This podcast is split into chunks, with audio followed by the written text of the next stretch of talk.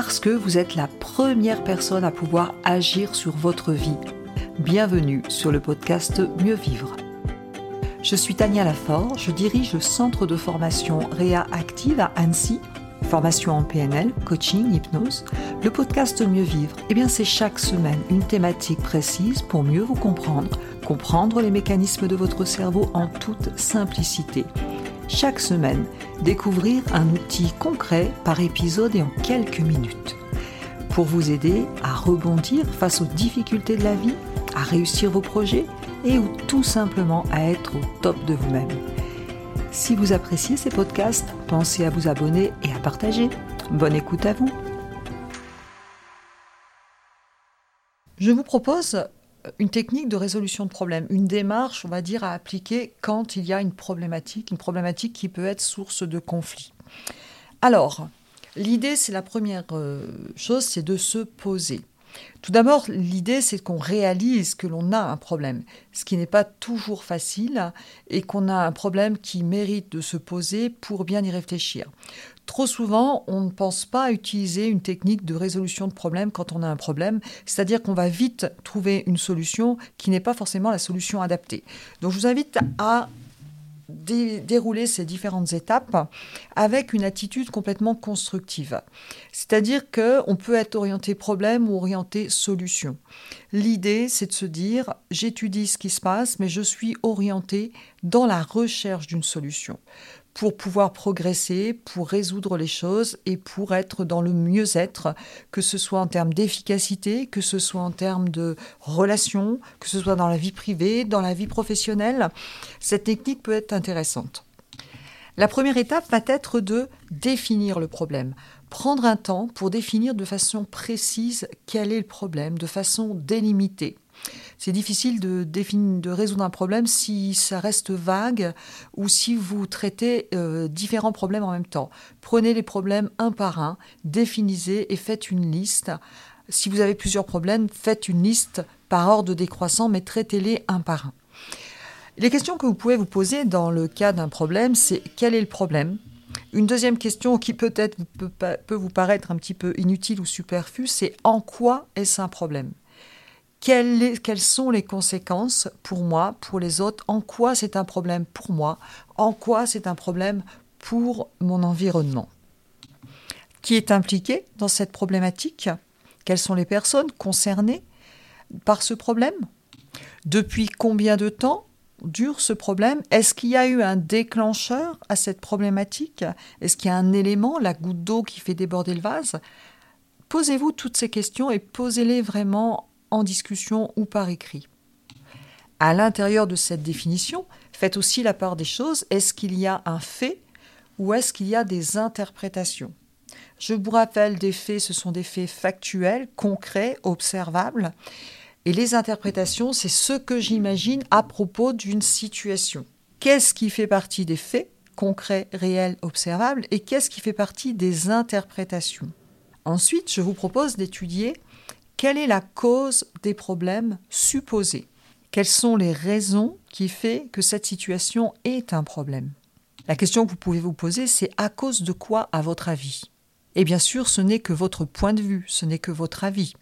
Il n'est peut-être pas complètement juste, c'est une hypothèse. Là, l'intelligence collective peut être intéressante, discuter euh, avec d'autres personnes qui ont un point de vue peut-être différent, ça permet aussi d'élargir la vision des choses. Posez-vous la question, Qu'est-ce que vous avez déjà essayé pour résoudre cette problématique? Qu'est-ce que vous avez mis en place? Peut-être vous avez parlé, peut-être vous avez essayé d'expliquer votre point de vue, peut-être que vous avez fait des actions, des choses. L'idée c'est de dire qu'est-ce que vous avez déjà fait? Et dans ce que vous avez déjà fait, qu'est-ce qui a fonctionné et qu'est-ce qui n'a pas eu de résultat? Ou qu'est-ce qui a eu des résultats moyens? C'est ce qu'on appelle les tentatives de solution. Une autre question qui peut être intéressante à connaître les causes finalement, c'est qu'est-ce qui vous empêche de régler le problème aujourd'hui? Et puis une question intéressante, c'est si cette problématique finalement était utile dans un autre domaine. C'est peut-être un problème pour vous ou un problème dans une certaine situation, mais peut-être que cette problématique, ce problème apporte un bénéfice? Posez-vous cette question.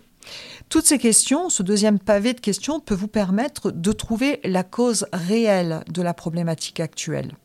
Quand vous aurez exploré tout ceci, eh bien l'idée c'est de se trouver des objectifs qui sont en lien avec la cause, la cause. Il y a beaucoup de personnes qui trouvent des résolutions de problèmes qui n'ont rien à voir avec euh, la réelle cause du problème. Et eh bien là, vous risquez d'être à à côté de la place. Donc essayez d'avoir des objectifs, des solutions qui sont en lien avec la cause réelle du problème. Identifiez un objectif concret, aussi concret que possible, et là, je vous propose de lister toutes les solutions possibles de façon absolument créative. C'est-à-dire que là, c'est vraiment la créativité, jeter toutes les idées possibles, toutes les options possibles qui vous passent par la tête, même celles qui vous paraissent le plus farfelues. C'est une étape de créativité. Une fois que vous aurez posé toutes ces solutions possibles, même les plus farfelues, ensuite, l'étape suivante, vous allez voir avantages et inconvénients pour chaque situation les avantages à court terme et les inconvénients à court terme, les avantages à moyen terme, les inconvénients à moyen terme, les avantages à long terme, les inconvénients à long terme. Donc, je résume, vous avez eu vos options et maintenant, pour chaque option, vous vous dites avantage, inconvénient, avantage, inconvénient, risque, conséquence aussi, quels sont les risques et quelles sont les conséquences. Et cette grille de lecture va vous permettre de faire des choix. C'est-à-dire qu'autant au départ, vous avez mis toutes les solutions possibles, envisageables, même les plus farfelues, là, en fonction de ce tableau, avantages, inconvénients, risques et conséquences, vous allez passer à l'étape suivante qui consiste à choisir une ou plusieurs solutions.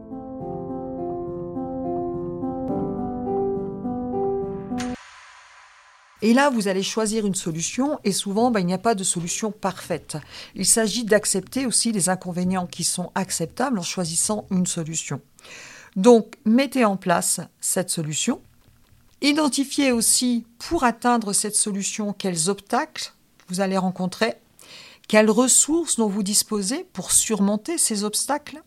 Et puis, une fois que vous avez bien étudié les obstacles possibles, les ressources nécessaires, eh bien, vous allez faire un plan d'action. Plan d'action détaillé, c'est-à-dire d'abord je vais faire ça, ensuite je vais faire ça, ensuite je vais faire ça, et là, vous pouvez passer à l'action. Ensuite, bien entendu, quand vous aurez mis vos solutions en place, il s'agit d'évaluer les résultats. Est-ce que votre stratégie a été efficace dans un délai raisonnable ou pas?